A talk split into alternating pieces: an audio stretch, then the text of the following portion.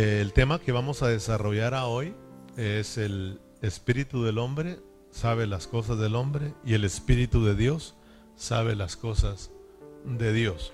Acuérdense que estuvimos detenidos en, el estudio de Corintios porque estuvimos eh, compartiendo eh, algunos devocionales, pero ahora vamos a retomar otra vez Corintios para seguir avanzando.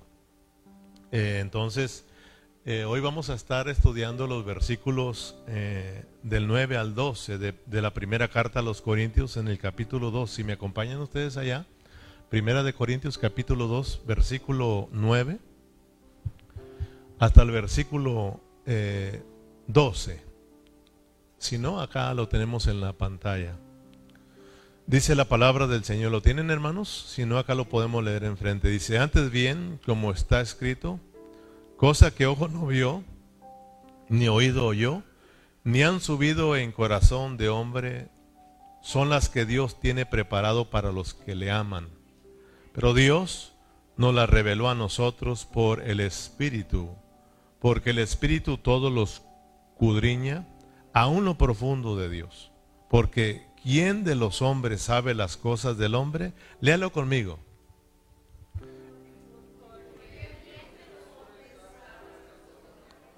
Sino el Espíritu que está en el hombre.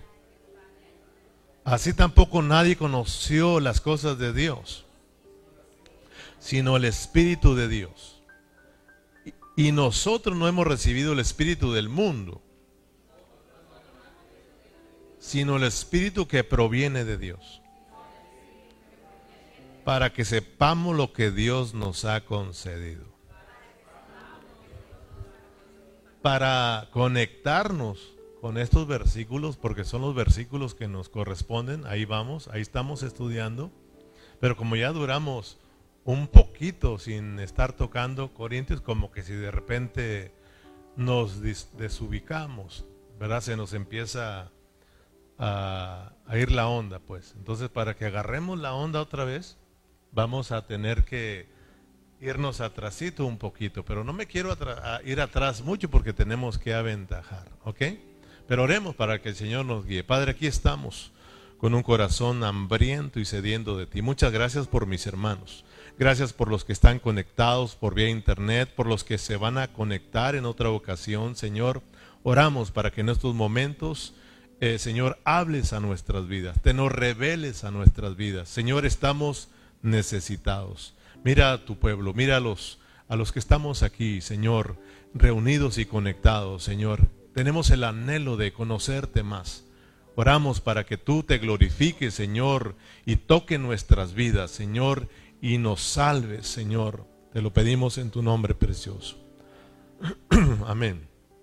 ¿Se acuerdan que cuando terminamos el capítulo 1, en el versículo 30, Pablo termina diciendo que Cristo se nos ha hecho, se nos ha sido hecho por Dios? ¿Se acuerdan qué? Número uno, sabiduría, justificación, santificación y redención. Aprendimos ahí que no solo significa que Cristo es para nosotros sabiduría, o que Cristo es para nosotros nuestra justicia o nuestra santificación o nuestra eh, glorificación, sino que cuando Pablo está diciendo que Cristo se nos ha sido hecho por Dios, está hablando de una experiencia de vida. Está hablando de que Cristo se ha hecho en nosotros sabiduría, ah, justificación, santificación y redención. Es decir, eh, Pablo está diciendo que Cristo tiene que estar salvando nuestro ser interior.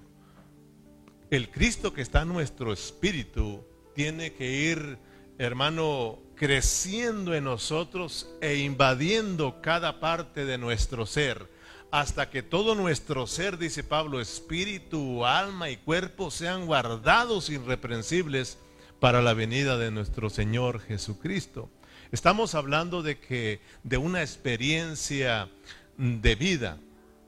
En, en el último mensaje aprendimos que la sabiduría oculta de la que está bien hablando Pablo es la que, hermano, es Cristo forjándose en nosotros, ¿se acuerda? Ese fue nuestro último mensaje. La sabiduría oculta es Cristo forjándose en nosotros. Entonces, eh, ¿se acuerdan ustedes de la de la historia de amor que hablamos ese día? ¿Se acuerdan que aprendimos en esta historia de amor que esta jovencita llegó realmente a, a enamorarse de este otro jovencito cuando realmente llegó al conocimiento de quién era él? Amén. Entonces, aprendimos que si nosotros no estamos conociendo a Cristo, nosotros será difícil que le lleguemos a amarlo. Y si no le amamos a Dios, ¿cómo es que tú le vas a obedecer? Si no le amas, ¿cómo es que vas a darte para Él o vivir para Él? La Biblia dice que debemos de amar a Dios con todas nuestras fuerzas, con todo nuestro ser, con toda nuestra mente. El Señor anhela que le amemos. Miramos que a Pedro le dijo, Pedro, ¿me amas? ¿Verdad? El Señor está interesado también en que yo y tú le conozcamos. Porque cuando le conocemos es como vamos a enamorarnos de Él. Tú no te enamoraste nada más así de tu, tú no te casaste nada más hacia tu esposa porque pues me voy a casar con esta. Tuviste que conocerla y entre más la fuiste conociendo, más te fuiste que enamorando. Y entre más te fuiste enamorando, eso te llevó a casarte con ella. ¿Sabes que Cristo quiere casarse con nosotros? Pero Él quiere casarse con una iglesia que lo ame, que esté enamorada, que esté loca de amor, porque Dios nos ama. Y Él sí está loco de amor por nosotros y Él quiere que nosotros, la iglesia, le correspondamos con amor. Este joven, ¿se acuerdan que estaba enamorado de esta jovencita hermosa? Estaban y ella, él hizo todo lo que estuvo en sus manos por esta joven por amor, pero ella no lo entendía, no entendía esa clase de amor. Entonces, Dios quiere que nosotros entendamos el amor que Dios ha derramado en nuestros corazones, para que nosotros le respondamos con ese amor de Dios, que lo amemos, pero es importante que nosotros le conozcamos. Si nosotros no le conocemos, entonces vamos a vivir vidas descuidadas.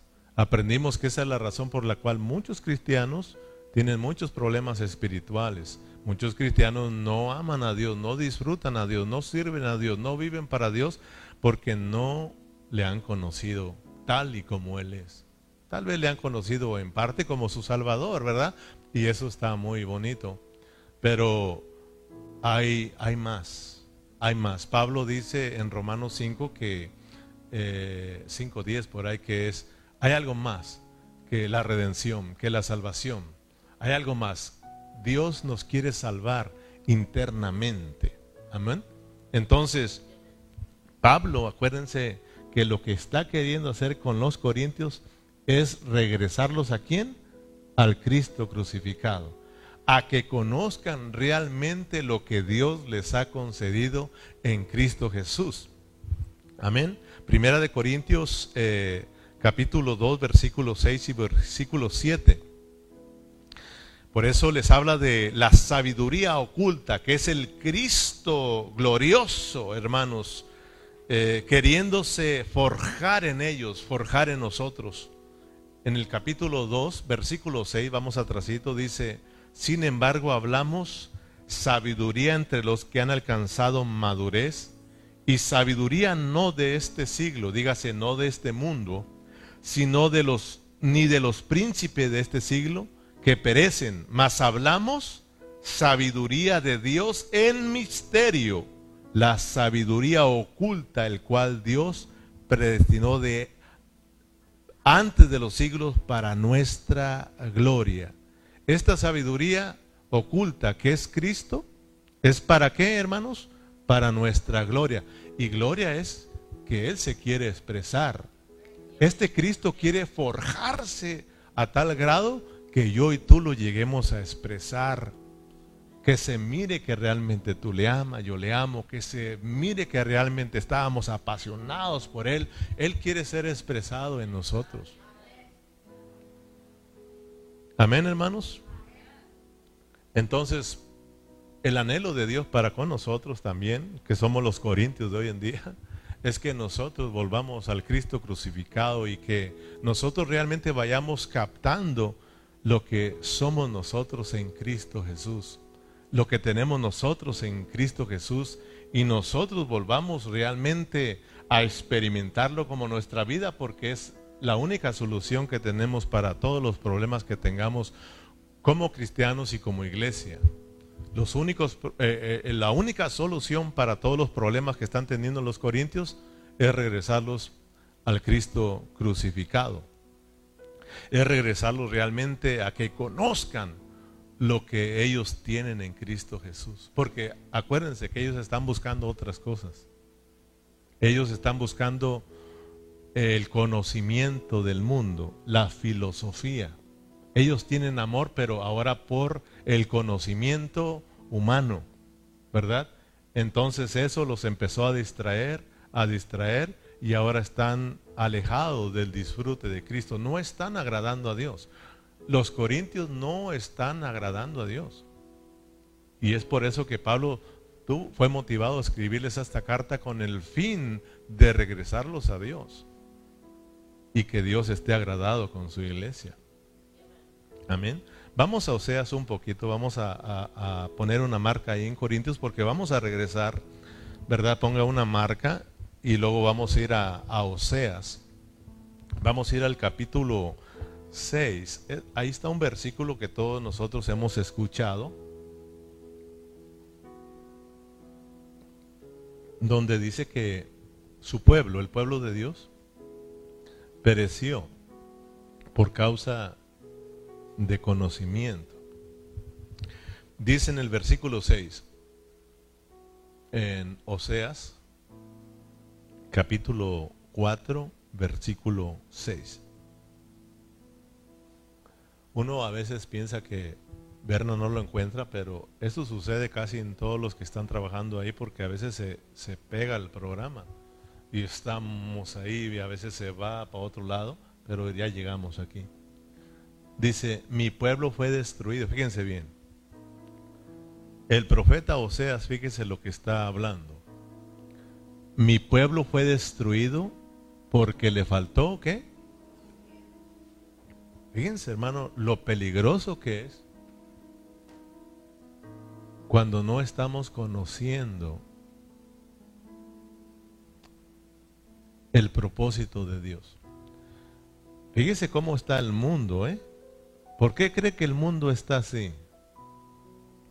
Así de corrupto, así de pecaminoso, lleno de maldad. ¿Por qué cree que así está el mundo? O sea, la gente allá afuera que no tiene a Cristo, ¿sabe por qué está así? Haciendo maldad, haciendo pecado, pecando contra Dios. ¿Sabe por qué viven así? Porque no conocen a Dios. No conocen ellos a Dios. Por eso, fíjate, lo que pretende a Pablo con nuestro tema de hoy es que eh, llevarnos a que nosotros tengamos un amplio conocimiento de lo que Dios nos ha dado a través de Cristo, para que paremos de pecar, hermano. Un cristiano que está falto de conocimiento de Dios se vuelve, eh, si no tiene cuidado, se vuelve muy pecaminoso, se corrompe y se vuelve mundano carnal. Mira, por eso, hermano, debemos dar, y tú debes de darle gracias a Dios, porque en este momento, fíjate bien, en este momento que estamos adorando al Señor, en este momento que nos hemos reunido para adorar al Señor, para estudiar su palabra, ¿verdad que dejamos de pecar? Dejamos de pecar, dejamos de corrompernos, de corrompirnos, de corrompernos, ¿eh? ¿verdad? Porque nos santificamos para Dios. El problema es que cuando ya salimos de aquí y no estudiamos, no oramos, no escuchas palabra, no escuchas predicación, no escuchas los mensajes, te olvidas de esto, ¿verdad que luego empezamos a, que, a pecar, hermano? Empezamos a, a, a corrompernos. Empezamos a ya no a vivir para Dios, a vivir para nosotros. Y luego se va al disfrute. Y luego, ¿por qué? Es que no tengo ganas de, de ir a la iglesia porque dejamos de escuchar palabra, dejamos de conocer a Dios. Entre más conoces a Dios, hermano, más tú amas a Dios y más te guardas para Dios. Y más deseas servir a Dios. Hay un peligro allá afuera terrible. Allá afuera no conocen a Dios, por eso está la maldad terrible, hermano. Ahora cuando tú vayas allá y mires a gente haciendo maldad, eso te va a causar tristeza porque vas a decir, pobre gente no conoce a Dios. Y allá anduviera yo si no me hubiera abierto los ojos Dios. Amén. Dice el profeta Oseas, o sea, Dios a través de su profeta, diciéndole a su pueblo, ustedes, ustedes están pereciendo porque les falta conocimiento. Y este conocimiento es conocimiento de Dios. Está bajo el contexto, está hablando del conocimiento de Dios.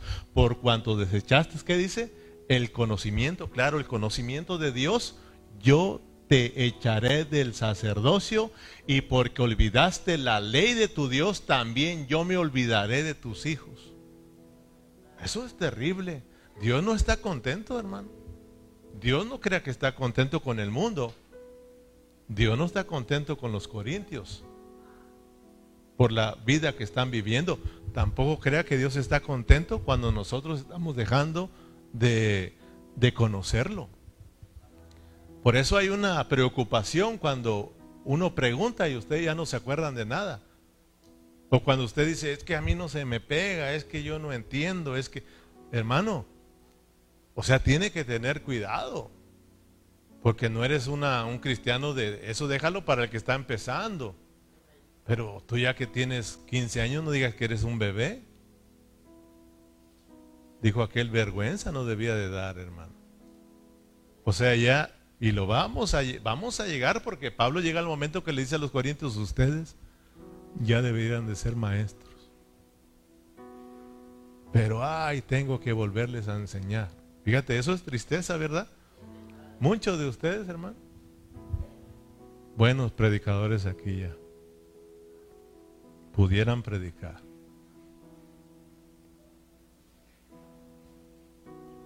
Pero no me ponen, pues díganme y lo pongo.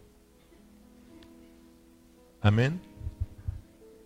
Entonces hay un peligro cuando no estamos conociendo lo que Dios nos ha dado en Cristo. ¿Peligro de qué? Peligro de ser distraídos, peligro de ser engañados, peligro de no estar creciendo espiritualmente, peligro de perder el disfrute de Cristo, peligro de perder el disfrute de la vida cristiana, de la vida de la iglesia, peligro, hermano, de no amar a Dios, peligro de no estar viviendo en su voluntad, sino estar viviendo en mi propia voluntad.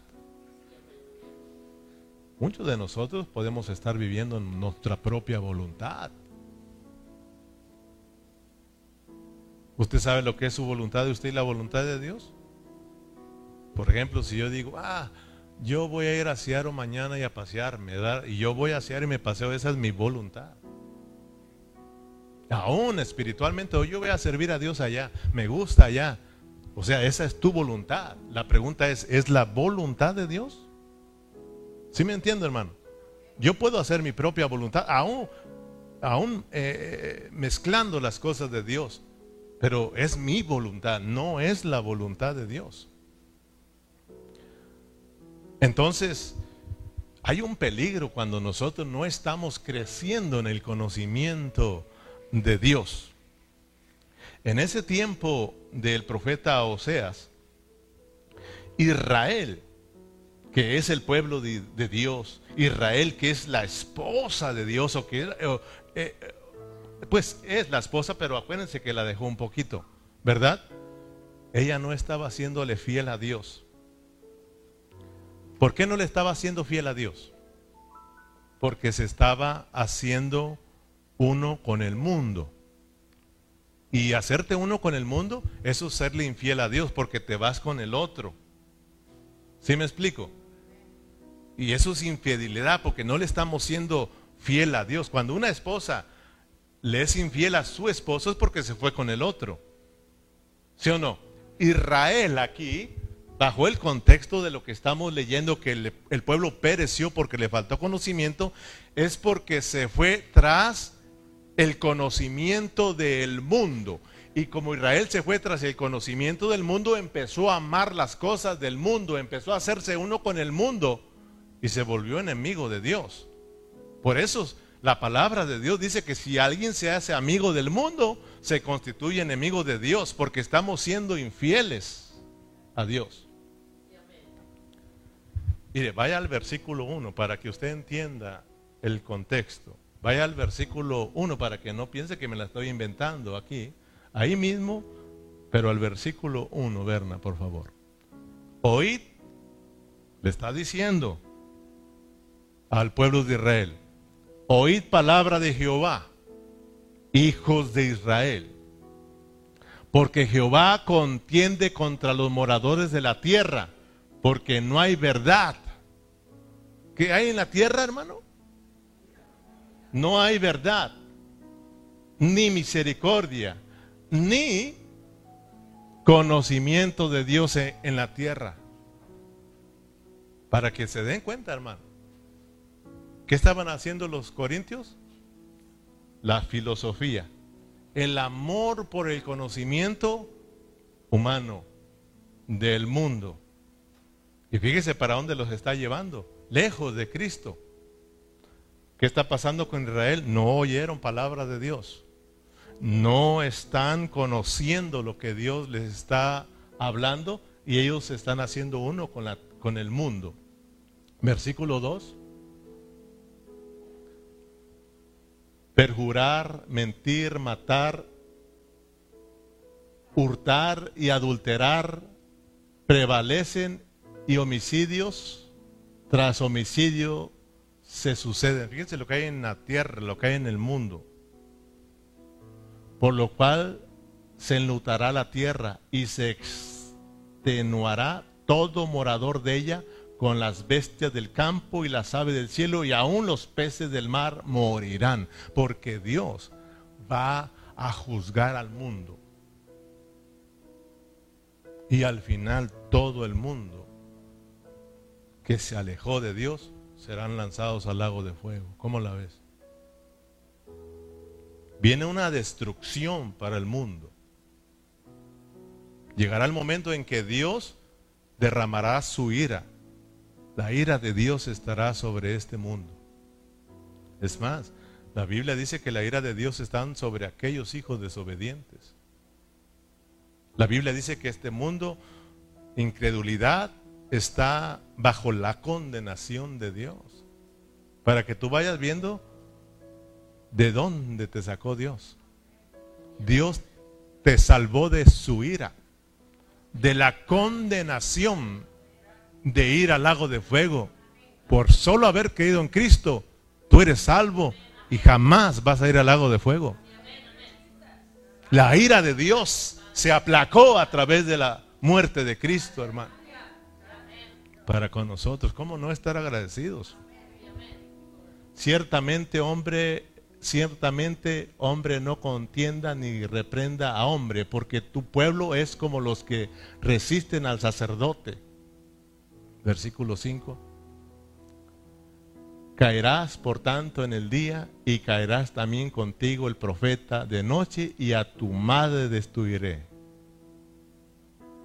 mi pueblo, fíjese, ahí llegamos ahora sí, mi pueblo fue destruido porque le faltó conocimiento, conocimiento de Dios. ¿Se da cuenta lo que sucede, hermano, cuando no conocemos quién es Cristo?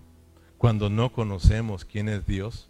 ¿Sabes que aquí estamos tomándonos, tomándonos el tiempo para ir conociendo poco a poco lo que Dios tiene para nosotros a través de Cristo y para que poco a poco te vayas enamorando de Dios.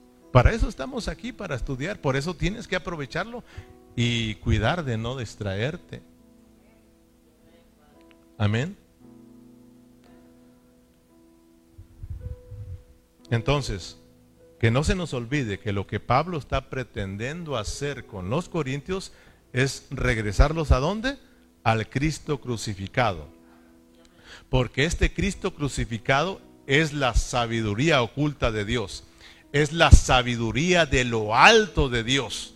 Es el verdadero conocimiento, hermano, que nos va a apartar de todo pecado. Nos va a apartar, hermano, de todo aquello que no agrada a Dios. Y nos va a llevar a amar a Dios. Nos va a llevar a, vivir en la voluntad de Dios. Y nos va a llevar a ser cristianos victoriosos, no cristianos derrotados. Amén. Ahora, vayámonos metiendo pues, conectándonos al mensaje de hoy, regresemos a nuestros versículos claves, primero a los Corintios capítulo 2, versículo 11 y versículo 12, que son nuestros versículos a estudiar. Vámonos rápidamente ahí, primera de Corintios 2, 11 y 12. Prestemos atención, aquí está el mensaje de hoy. Porque ¿quién de los hombres sabe las cosas del hombre? Sino el espíritu del hombre que está en él. ¿Quién conoce las cosas del hombre? El espíritu del hombre que está en él. Así tampoco nadie conoce las cosas de Dios sino el Espíritu de Dios. ¿Quién conoce las cosas de Dios? Él Nadie conoce las cosas de Dios. No, pues si Él es misterioso, hermano. La iglesia es misteriosa. Si la iglesia es de Dios, tú eres misterioso. Por eso a la gente les cuesta entendernos. ¿Cómo tanto frío y, y queriendo ir a la iglesia? Aún ustedes miran, mira, yo siempre le doy gracias a Dios por mi hermana Margarita. Claro, por todos ustedes, por la hermana Lupita. Yo le doy gracias porque ellas, bueno, no iba a decir, eh, no quiero decir eso, pero ya están maduras en Cristo Jesús. ¿Verdad?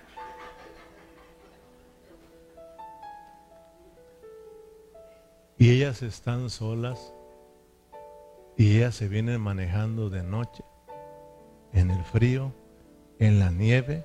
Lupita se ha ido a los zanjones y dio la libra.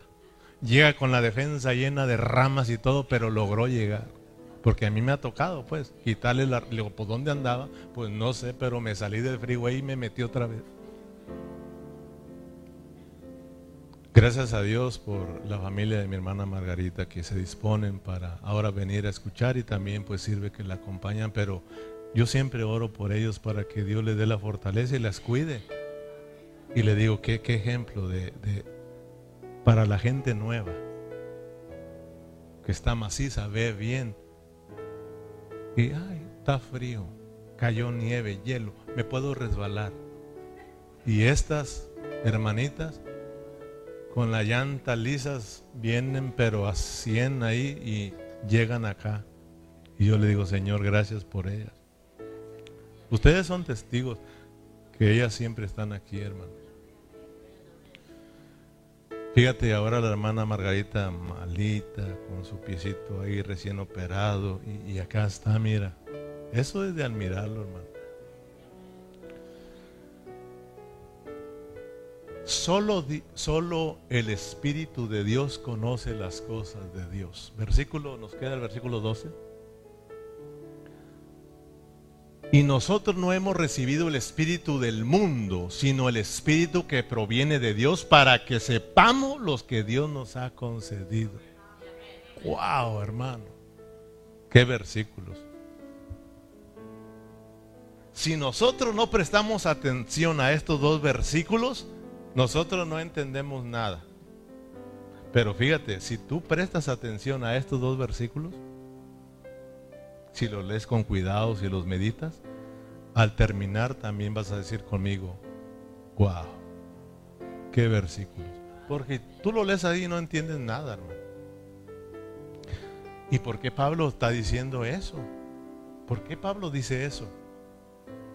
Fíjate, lo vamos a leer otra vez porque así soy yo. Lo leo una, dos, tres, cuatro, cinco, seis, hasta que se me abre el entendimiento. Y dijo, wow. ¿Sí? Otra vez vamos al versículo 11. Aunque ustedes se desesperen, yo no. Porque ¿quién de los hombres? Fíjate bien, porque en la repetición dice el apóstol Eduardo, el apóstol Eduardo, dice el hermano Eduardo, porque ¿quién de eh, en la repetición está el aprendizaje. Amén. Porque ¿quién de los hombres sabe las cosas del el hombre, sino el espíritu del hombre que está en él? Así tampoco nadie conoce las cosas de Dios, sino el espíritu de Dios. Versículo 12. Y nosotros no hemos recibido el espíritu del mundo, sino el espíritu que proviene de Dios para que sepamos lo que Dios nos ha concedido. Wow. Esta es la tarea nada más, hermano, de esta tarde. Que Dios nos revele estos dos versículos. Y hasta que yo te haga decir, wow, hasta ese, hasta ese entonces nos vamos a ir. Si no, voy a estártelo repitiendo hasta que hagas, wow. Y yo sé que al final todos, wow, wow, para ya irnos.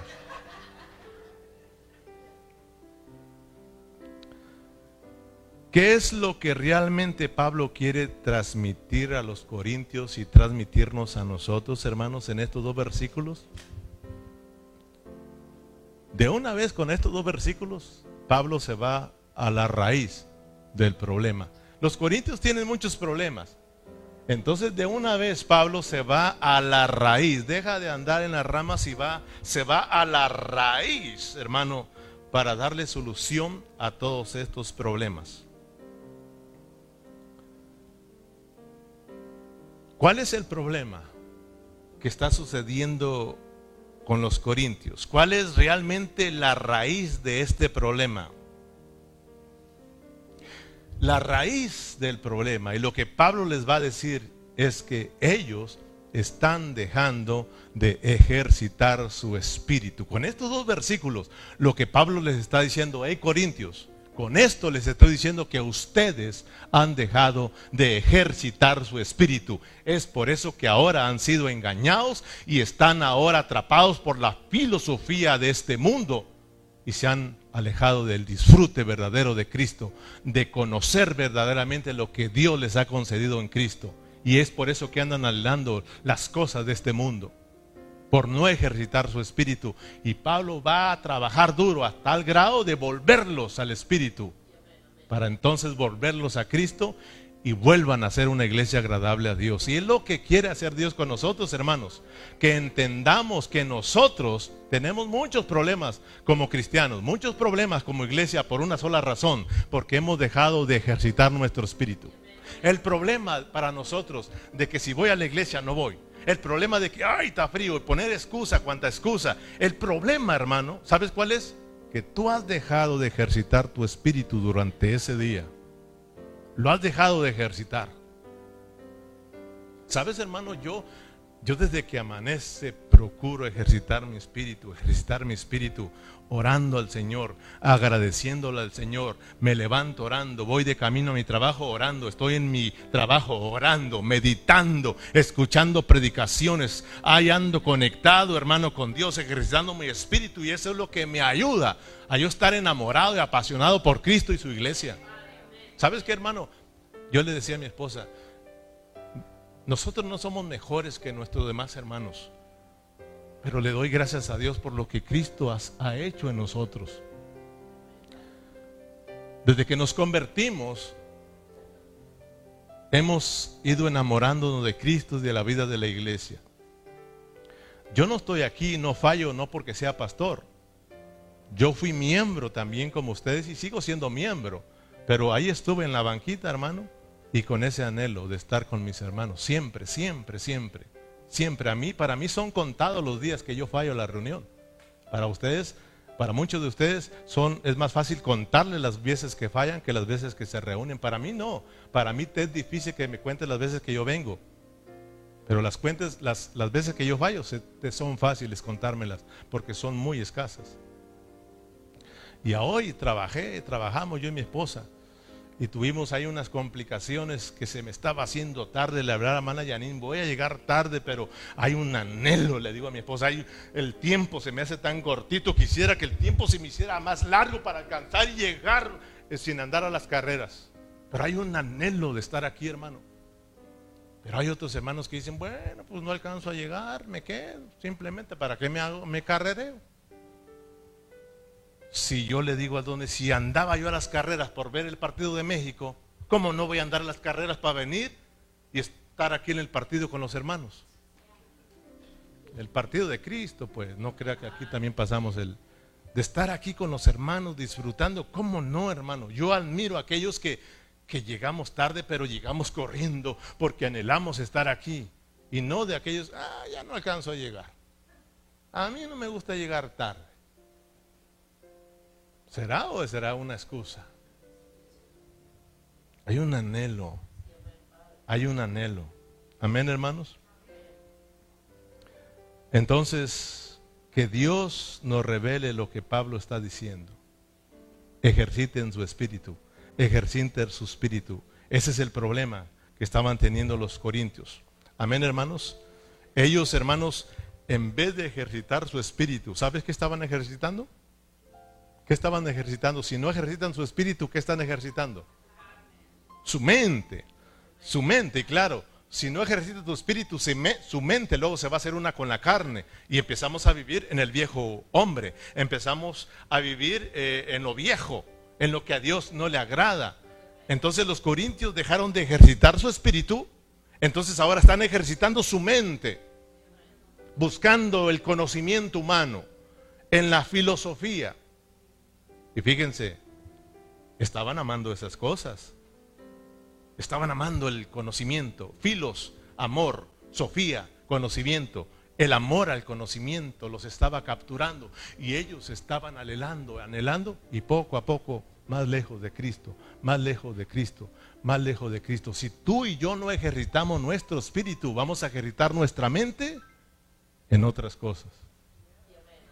Y eso es lo que vas a ir conociendo y de eso te vas a ir enamorando y eso vas a ir persiguiendo, pero poco a poco vas a ir alejándote del verdadero disfrute de Cristo. ¿Me está entendiendo, hermanos? Entonces, desglosemos estos dos versículos para irnos. Yo quiero hacer que tú digas conmigo, wow, qué versículos. Entonces, prestemos atención a tres asuntos que sobresalen en estos dos versículos. Número uno, hermanos, eh, primeramente vamos a mirar que el hombre tiene espíritu. Porque ¿quién de los hombres sabe las cosas del hombre sino el espíritu del hombre que está en él? Primero vamos a ver que el hombre tiene espíritu. Ay, pastor, pero yo ya lo sé. Pues sí, pero a los corintios se le olvidaron. Lo mismo a usted se le está olvidando que tiene un espíritu. Amén, hermanos. Claro. Pastor, ya sé que tengo espíritu. Es más, ya estudiamos hasta un estudio de los dos espíritus. Pero ¿por qué se te ha olvidado? Se les olvidó a los corintios. Dios quiere volvernos a recordar que tienen espíritu. Y que el espíritu conoce las cosas que son del hombre. ¿Quién de los hombres sabe las cosas del hombre? Sino el espíritu del hombre que está en él. En segundo lugar, vamos a mirar, hermanos, que Dios no solo es espíritu, sino que Dios también tiene espíritu. Así tampoco nadie conoció las cosas de, Dios, sino por el espíritu. Este espíritu de Dios es el que conoce todas las cosas de Dios. Y es el único que las puede dar a revelar. Nadie conoce a Dios sino el Espíritu de Dios. Él conoce las cosas que son de Dios. Ahora, en tercer lugar, vamos a mirar que el mundo, fíjate hermano, qué terrible, el mundo también tiene espíritu. Dice el versículo 12, y nosotros no hemos recibido el espíritu del mundo, sino el espíritu que proviene de Dios para que sepamos lo que Dios nos ha concedido en Cristo. Entonces vamos rápidamente. En primer lugar, ¿cuál vamos a ver? Que el hombre tiene espíritu espíritu. Tú y yo tenemos espíritu. Todo el hombre tiene espíritu, hermano. Porque ¿quién de los hombres sabe las cosas del hombre? Sino el espíritu del hombre que está en él. Gracias a Dios. Que ahora nosotros como cristianos conocemos que tenemos espíritu. Pero antes de ser cristianos no conocíamos. Al menos yo no conocía que tenía un espíritu. ¿Tú lo sabías? La gente allá afuera no sabe que tiene espíritu. Ellos no saben. Por eso no saben quiénes son como seres humanos. Fíjate, porque el hombre se conoce a sí mismo, ¿por qué? Por el Espíritu. Fíjate, la gente allá afuera se cree que lo sabe todo, pero ahora vas a entender por qué Pablo dice, no saben nada, están huecos del cerebro. Es más, no saben ni siquiera quiénes son como seres humanos. Wow, hermano. Dios cuando crió al hombre, lo crió de tres partes. Espíritu, alma y cuerpo. Fíjate, así está formado el hombre, o así está creado el hombre, de tres partes. Se llama el ser tripartito. El hombre es tripartito, porque es muy parecido a Dios, es semejante a Dios. Dios es triuno. Dios es Padre, Hijo y Espíritu Santo. Nosotros somos tripartitos, espíritu, alma y cuerpo. Y tú ya lo has estudiado. Ahora bien, ¿para qué Dios te dio el espíritu? Estamos hablando del espíritu creado, el espíritu del hombre. El hombre tiene espíritu y el hombre se conoce a sí mismo por el espíritu. Porque el espíritu conoce las cosas de los hombres, del hombre. ¿Para qué Dios puso el Espíritu en el hombre?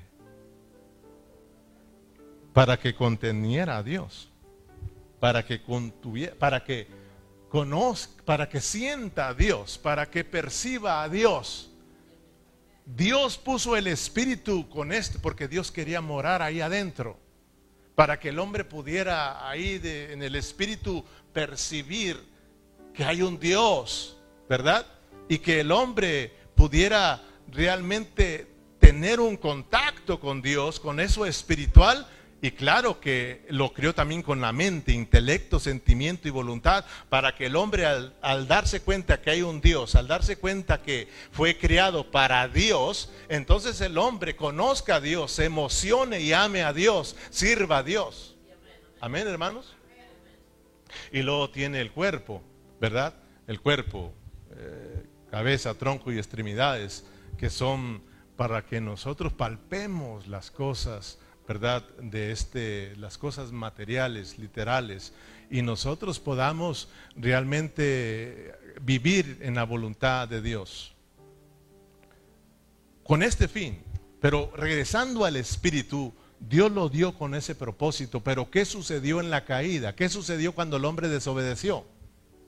El hombre cuando desobedeció murió en su espíritu murió espiritualmente, hermano, a tal grado que entonces como el hombre murió en su espíritu y el espíritu es el que conoce las cosas del hombre, el hombre ahora no sabe ni siquiera quién es.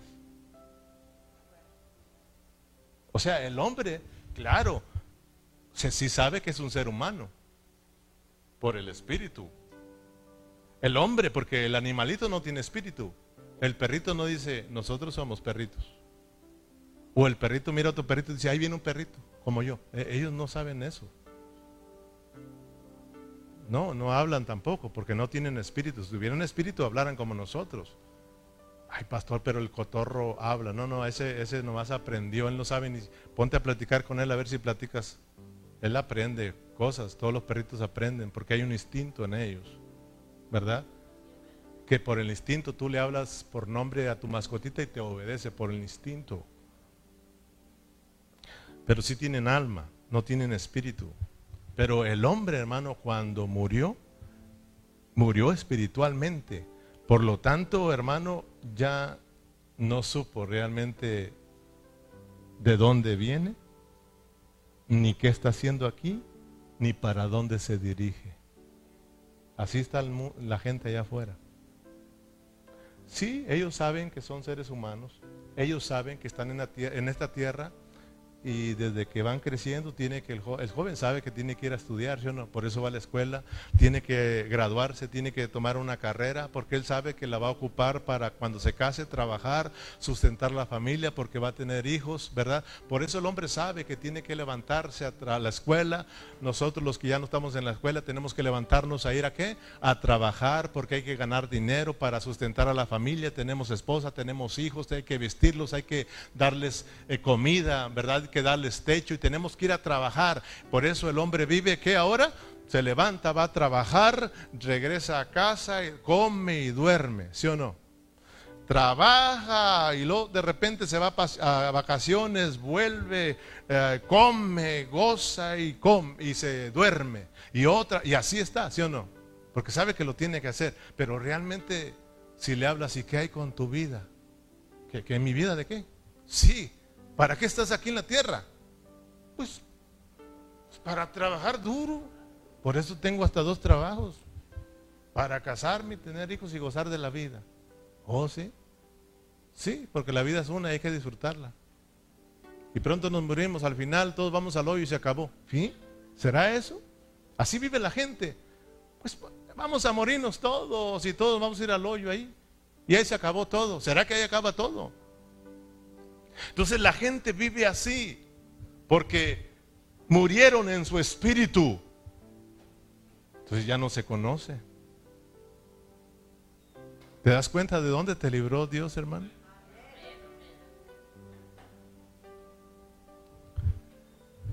Hoy en día el hombre que no tiene a Cristo, como no sabe que tiene espíritu y solo usa su mente, pues piensa que su vida está en este mundo y solo Él vive para Él. ¿Sí o no? Solo se ocupan las cosas del mundo, en el mundo, en el mundo, para Él, para Él, el mundo, el mundo, para Él y para Él. Y fíjate hermano, así viven muchos cristianos. No porque no tengan espíritu o, o no sepan que tienen espíritu, porque el cristiano sí sabe que tiene espíritu. Y no solo sabe que tiene espíritu, sino que sabe que tiene el Espíritu Santo dentro de él. Pero qué triste que ellos también viven como esos, como que si no tienen espíritu. Entonces vaya entendiendo que Pablo le está diciendo, Corintios, ustedes están viviendo como que si no tuvieran espíritu. Viven en su alma, buscando las cosas del mundo amando esa filosofía griega. El amor a ese conocimiento del mundo. Y es por eso que ustedes están enamorando de esas cosas, buscan esas cosas, pero se están alejando del verdadero conocimiento, se están alejando del verdadero disfrute por no ejercitar su espíritu corintios. Dígase los corintios de Burlington. A los cristianos, muchas veces se nos olvida que tenemos un espíritu. Y dijo aquel hermano, y no solo viven como en el mundo, viven como animales. No dijo aquel peor hermano, cuando ha visto un borracho, a un puerco borracho? o a un gatito fumando. Así dijo un hermano, yo no dije. El mundo afuera no sabe, dijimos, ni de dónde viene, ni qué está haciendo aquí en esta tierra, ni para dónde se dirige. ¿Por qué? Dice la palabra que están muertos. Dice la palabra que están en tinieblas. Dice la palabra que están ciegos. Y dice la palabra que están embotados en su entendimiento. Fíjate, y ellos se burlan de nosotros diciendo aquellos están locos. Pero yo tú decimos los que están locos son aquellos. Nosotros sí sabemos de dónde venimos. Nosotros sí sabemos qué estamos haciendo aquí. Por eso estamos aquí. Yo sí sé lo que es estar aquí en la vida de la iglesia. Yo sí sé lo que es estar adorando al Señor. Yo sí sé lo que es estar sirviendo al Señor. Y yo sé para dónde me dirijo. Yo sé que mi esperanza es estar un día con el Señor, todos juntos. Pero el mundo un día será juzgado por Dios y lanzado al lago de fuego y sufrirán eternamente y para siempre. Pero tú y yo no, yo sí sé, tú lo sabes, hermano. Y esto me motiva, hermano, a buscar al Señor. Oh, hermanos, el mayor problema que tienen los corintios no es que se han alejado de Cristo. El problema, hermano, es de que no se dan cuenta que están siendo alejados de Cristo. Ese es el problema. El problema entre los cristianos hoy en día no es cómo están viviendo. Ese es un problema, pero el problema serio es que no se dan cuenta que andan mal. ¿Me explico? Y nos pasa lo que a la, a la loquita. Cuando la, la llevaban arrastrando de la greña, le preguntaron, ¿cómo vas? Bien, ahí la llevamos. Y la llevaban jalando del pelo. Muchos así lo llevan del pelo. ¿Cómo estás, hermano? ¿Va bien? Bien, ahí pasándola. Yo le pregunto a hermanos que tienen un año sin congregarse, ¿cómo estás, hermano? Bien, hermano. Hasta dicen en Cristo. Y yo digo entre mí, bien mal. Ese es el problema, que no se dan cuenta cómo están. Y esa es la, la anestesia del diablo. Que no sepan, no se den cuenta cómo están. Pero Dios es poderoso que Él te va a mostrar cómo estás. Porque Él te quiere bendecir, Él te quiere volver a Él. En segundo lugar, miremos pues que Dios no solo es espíritu, sino que Él tiene espíritu. Y tú sabes de qué espíritu estamos hablando, ¿verdad? Estamos hablando de su Santo Espíritu, del el Espíritu Santo. Así tampoco nadie conoció las cosas de Dios, sino el Espíritu de Dios. Dios, Dios es espíritu, Dios es misterioso, a Dios no, nadie lo puede ver. Fíjate, nosotros aquí estamos y, le cantamos a Dios. Y la gente que no conoce a dice, bueno, ¿y esos loquitos a quién le cantan? Porque ellos, como están cieguitos, ellos como están ciegos ellos, pues procuran hacer un altar, ¿sí o no? Y poner un monito ahí, porque ellos quieren ver para creer. Nosotros tenemos la fe de Cristo. Nosotros miramos por esa fe que Dios es verdadero y que las podemos hacer nuestras por medio de la fe, hermano. Fíjate lo que es la fe. Por fe estamos aquí, ¿sí o no? Y por fe sabemos que Dios está aquí y le exaltamos a Él, hermano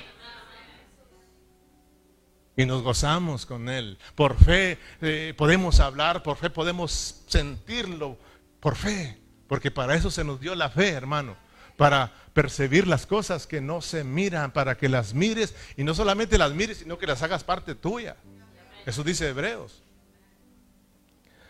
El Espíritu Santo conoce todo lo de Dios. El Espíritu Santo, Él es el único que puede revelar todos los misterios de Dios. El Espíritu Santo, nadie más. El hombre por su espíritu conoce las cosas del hombre. Dios por su espíritu conoce las cosas de él. Fíjate, para que vayas entendiendo, porque Dios, Pablo fue, se ve que no dijo nada, pero Pablo, hermano, fue muy ordenado. Y dice, les voy a llevar a que entiendan que el Espíritu Santo mora en ellos. Y que si no conocen realmente a Dios y están siendo engañados, no es por Dios, es por ellos. Amén, hermano. En Juan 2.27, si quiere no vaya allá, en, en, primera de Juan capítulo 2 versículo 27 dice, pero la unción que vosotros recibisteis de Él, o sea, de Dios, permanece en vosotros y no tenéis necesidad de que nadie os enseñe, así como la unción misma os enseña todas las cosas si es verdadera y no es mentira, según ella os ha enseñado, permaneced en él. Y ahora, hijitos, permanecer en él porque para que cuando se manifieste tengamos confianza, para que en su venida no seamos alejados de él avergonzados. La unción, el Espíritu Santo como la unción está dentro de nosotros y dice Juan, ustedes no tienen necesidad de que nadie los ande enseñando. Ustedes tienen el Espíritu Santo y el Espíritu Santo sabe todas las cosas de Dios. Así es de que el Espíritu Santo les va a enseñar todas las cosas. Fíjate, hermano. O sea, de que mira, entonces, ¿para qué usted está pastor ahí? Si no hay necesidad de que nadie nos engañe. No está diciendo eso. Enseñe, perdón. No está diciendo eso, sino que está diciendo que la unción que está ahí adentro de ti, ella sabe las cosas de Dios y ella está ahí para enseñarte. Entonces, a medida que yo estoy predicando, si tú ejercitas tu espíritu, el espíritu te está revelando y al final vas a decir conmigo, wow. Pero si tú estás aquí pensando en los tacos, pensando a dónde vas a irte, si estás distraído, pues buenas tardes. ¿De qué hablamos? No sé, se estuvo bonito, pero no, no sé. ¿Sí me, ¿Sí me entiendes, hermano? Porque puedes estar aquí y hasta hacerle así. Pero, ¿sabe Dios dónde andamos? La mente, la mente, hermano. Amén.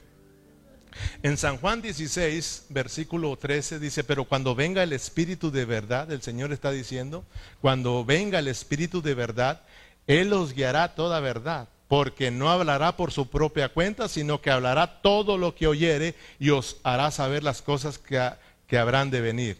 Él me glorificará porque tomará de lo mío y os hará saber. Todo lo que tiene el Padre es mío, por eso dije que tomará de lo mío y os hará saber.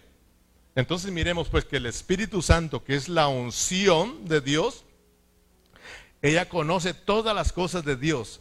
Dios nos dio esa unción, Dios nos dio su Espíritu Santo para que nosotros podamos darnos cuenta de todas las cosas que nos han dado en Cristo Jesús para que ya no andemos anhelando otras cosas.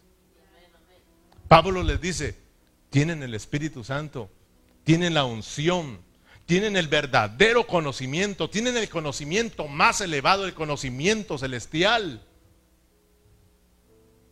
para que sepan lo que Dios les ha dado en Cristo Jesús. Pero ustedes andan en su mente, no están ejercitando su espíritu, por eso ahora andan tras otro conocimiento netamente terrenal. Y ahora no están disfrutando, tienen muchos problemas. Amén, hermanos. Lo mismo el cristiano. El cristiano cuando no ejercita su espíritu, cuando no, no se da cuenta de que tiene la, vida de Dios, el espíritu, la unción, en la cual lo puede enseñar, no se ejercita, pues su pensamiento lo va a ocupar en otras cosas, en las cosas del mundo, haciendo otro, esto y esto, y por eso se apasiona, por eso anhela, por eso se, se, se, se involucra. Pero poco a poco te estás alejando de Cristo, de Cristo. ¿Me explico, hermano? Cuando uno ejercita tu espíritu, cuando uno está ocupado aprendiendo, conociendo, te enamoras y aunque andes, porque andamos ocupados, yo trabajo. Yo trabajo para, para ah, sustentar a mi familia, para vestir a mi familia, para darle un techo a mi familia. Yo trabajo. Y tengo que conocer también parte de mi trabajo. Pero yo digo, pero hay algo, un conocimiento más grande acá el conocimiento que Dios me ha dado de cómo agradarlo, de cómo servirlo. ¿Para qué yo estoy aquí en la tierra? Yo soy, yo soy, eh, eh, Dios me puso en esta tierra, Dios me salvó para sus propósitos, para hacer su voluntad. Y entonces eso me lleva a amar a Dios y ocuparme en Él y volverme loco por Él. ¿Sí o no, hermanos? Pero el que no ejercita su espíritu, sino solo su alma, por eso lo vemos en el mundo, en el mundo, en el mundo, acá y allá, haciendo y haciendo y deshaciendo. Y, y la iglesia y Dios y la obra de Dios y su servicio para Dios. ¿Y qué va a pasar cuando éste se muera? ¿Qué va a pasar cuando Cristo venga? No se ha puesto a pensar que va a tener muchas pérdidas. Pero sobre todo, Juan dice que el, el Espíritu es el que convence al mundo de pecado. ¿Te das cuenta? En el versículo 8, él mismo lo dice, que el Espíritu mismo es el que convencerá al mundo de pecado. Entonces te das cuenta lo importante que es, es, volvernos al Espíritu, ejercitar nuestro Espíritu, porque ahí Dios nos trata y ahí nos hace entender nuestra condición. Es hasta entonces cuando el hombre conoce las cosas del hombre. Es decir, se da cuenta de cómo está su vida delante de Dios. Entonces, mire lo que está haciendo Pablo. Los está llevando a que ejerciten su espíritu para que entiendan que tienen la unción, el Espíritu Santo, la sabiduría, para que entonces se den cuenta ellos de quiénes son en Cristo Jesús. de cómo están, porque el problema es que no se daban cuenta. Y Pablo dice, no hay otra, no hay otro, no hay otro motivo, ¿cómo? No hay otra forma de cómo hacerlos entender a estos, porque el que se los tiene que revelar es Dios. Pero si no se tornan a su espíritu, si no los vuelvo a su espíritu, ellos no se van a dar cuenta. Por eso, hermano, nosotros somos ministros del espíritu. Por eso, hermano, Pablo dice, ustedes son ministros del Espíritu. Hay que ministrar el Espíritu para que la gente se dé cuenta quiénes son en Cristo Jesús, cómo está su vida espiritual. Cuando uno le va a hablar a las personas, uno hay que ministrar su Espíritu para que el hombre, Dios lo despierte en su Espíritu, el hombre, hermano, sea tratado por Dios en su ser interior, hermano, y realmente Dios lo convenza y entonces diga, oh, perdóname, Señor. Perdóname, ¿verdad que no fue hasta que nos predicaron el Evangelio? Ese Evangelio que llegó hasta lo más profundo de nuestro ser, que abrió nuestro entendimiento y nos dimos cuenta que éramos pecadores. Nos dimos cuenta que estábamos lejos de Dios y que necesitábamos un Salvador. Por eso decimos, sálvanos. Por eso le dijimos un día, aquí estoy, Señor, perdónanos, sálvanos. Salva mi vida, te necesito. ¿Sí o no, hermanos? Entonces, hermano, tenemos que ir al espíritu de los hermanos. Porque podemos emocionarlo, ¿no? Yo puedo contarles chistes y pues no lo cuento porque no soy muy bueno, nadie se ríe, ¿verdad? Pero puedo pues hacer otras cosas, ¿verdad? Hacer otros movimientos acá para alegrarlos a ustedes, pero será pura alma, alma, alma, alma, alma. Tenemos que ministrar el espíritu para que usted despierte, para que Dios lo despierte y Dios le muestre a usted cómo está su condición porque es por el Espíritu que yo sé cómo está mi condición delante de Dios. Es por su Espíritu que usted conoce cómo está su condición delante del Señor. ¿Qué es lo que Dios le está agradando de usted y qué Dios lo que no le está agradando de usted? Amén. Entonces, gracias a Dios, hermano, por su palabra. Amén. Entonces, Dios nos dio su Espíritu Santo para que nosotros podamos darnos cuenta de que Él lo es todo para nosotros.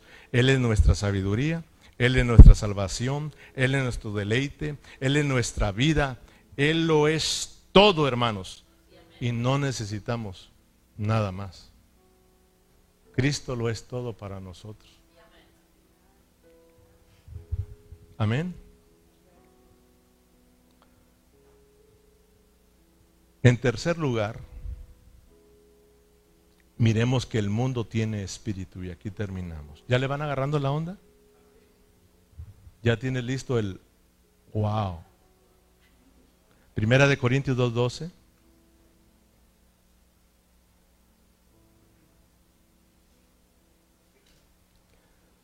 Por no ejercitar nuestro espíritu, no nos damos cuenta de cómo estamos viviendo.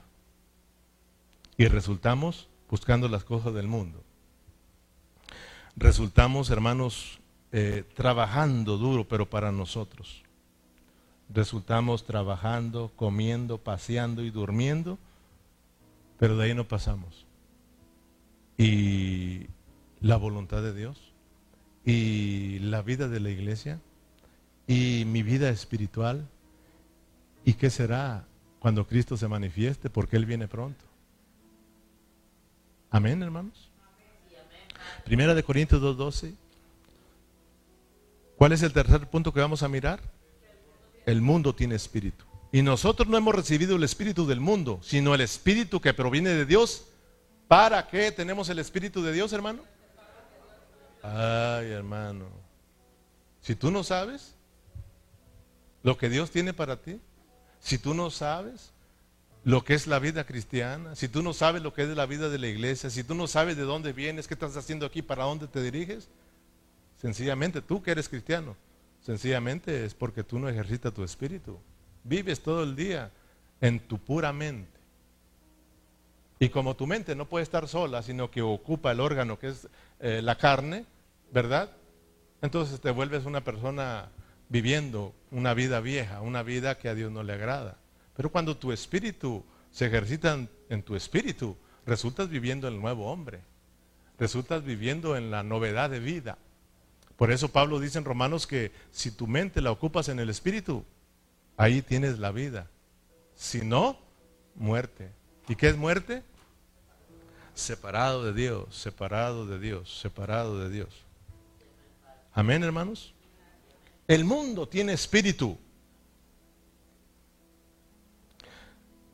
Quiere decir que ese espíritu, si el mundo tiene espíritu y el espíritu conoce las cosas del mundo, quiere decir que el, eh, mundo se expresa o da a conocer las cosas que tiene por el espíritu ese.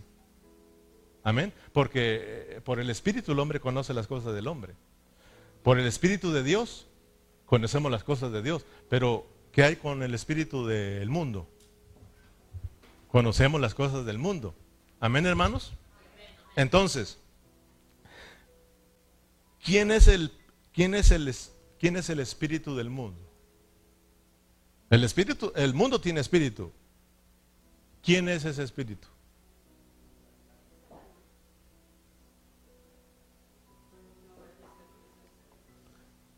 Vamos a ver una cita y usted ya se le abre el entendimiento. Efesios 2, versículo 2. ¿Verdad? Porque el mundo tiene un espíritu y el mundo va a, revelar todo lo que él es por ese espíritu, para que tenga mucho cuidado.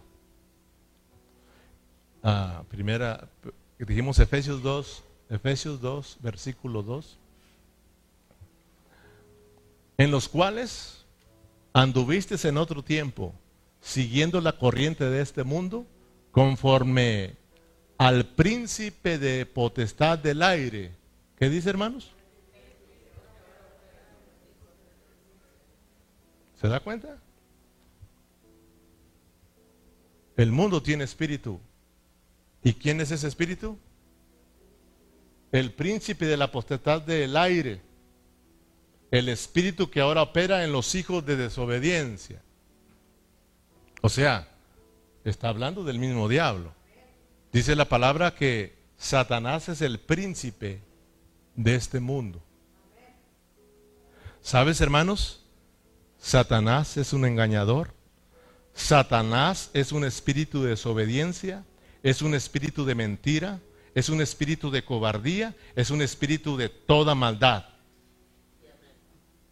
Y Pablo le dice, Corintios, dígase Burlington, ustedes no han recibido el espíritu del mundo, ¿verdad? Ustedes han recibido el espíritu de Dios para que entiendan las cosas de Dios. Amén, hermanos, para que conozcan lo que Dios les ha concedido en Cristo Jesús, para que entonces anhelen y busques y vivas conforme esas cosas de Dios. Corintios, ejerciten su espíritu para que se den cuenta también de su condición que están viviendo como hombres. Están viviendo como hombres terrenales y no como hombres celestiales. Ustedes son de arriba, pongan su mente arriba para que vivan de acuerdo a esa clase de vida. Amén, hermanos. Lo mismo para nosotros. Los hermanos a hoy en día tenemos que entender que no hemos recibido el espíritu del mundo Hemos recibido el Espíritu de Dios para que sepamos lo que somos en Cristo Jesús y lo que Dios nos ha concedido para que nosotros vivamos conforme a esa sabiduría. Para que nosotros vivamos anhelando esas cosas de arriba. Tú eres de arriba, no eres de aquí, tú eres de arriba, hermanos. Nosotros somos celestiales. Estamos aquí para un propósito, para el propósito de Dios. Sí, ve a trabajar. Sí, sustenta la familia. Son responsabilidades, pero no te olvides de tu llamado. No te olvides que Dios te tiene aquí para su propósito. Dios quiere que lo expresemos y lo representemos. Cristo viene pronto. El reino de Dios se aproxima. La manifestación del reino se aproxima y Él quiere que reinemos con Él en vida. Pero hay que volvernos a Cristo. ¿Cómo? Ejercita tu espíritu. Ejercita tu espíritu. Ahí está la vida de Dios. Y entonces vas a empezar a crecer en el conocimiento de Dios, te vas a enamorar y vas a vivir apasionado y loco por las cosas de Cristo, hermanos. Este ejercitar del Espíritu nos vuelve a la vida, hermanos, nos vuelve al gozo de nuestro Señor, nos vuelve al verdadero disfrute, nos lleva a servir al Señor, a agradarlo realmente, a vivir en su voluntad. Lo importante que es ejercitar nuestro espíritu. Es muy importante ejercitar nuestro espíritu. Póngase de pie, terminamos. Gloria al Señor. Oh, eh, ¿cuántos pueden decir wow?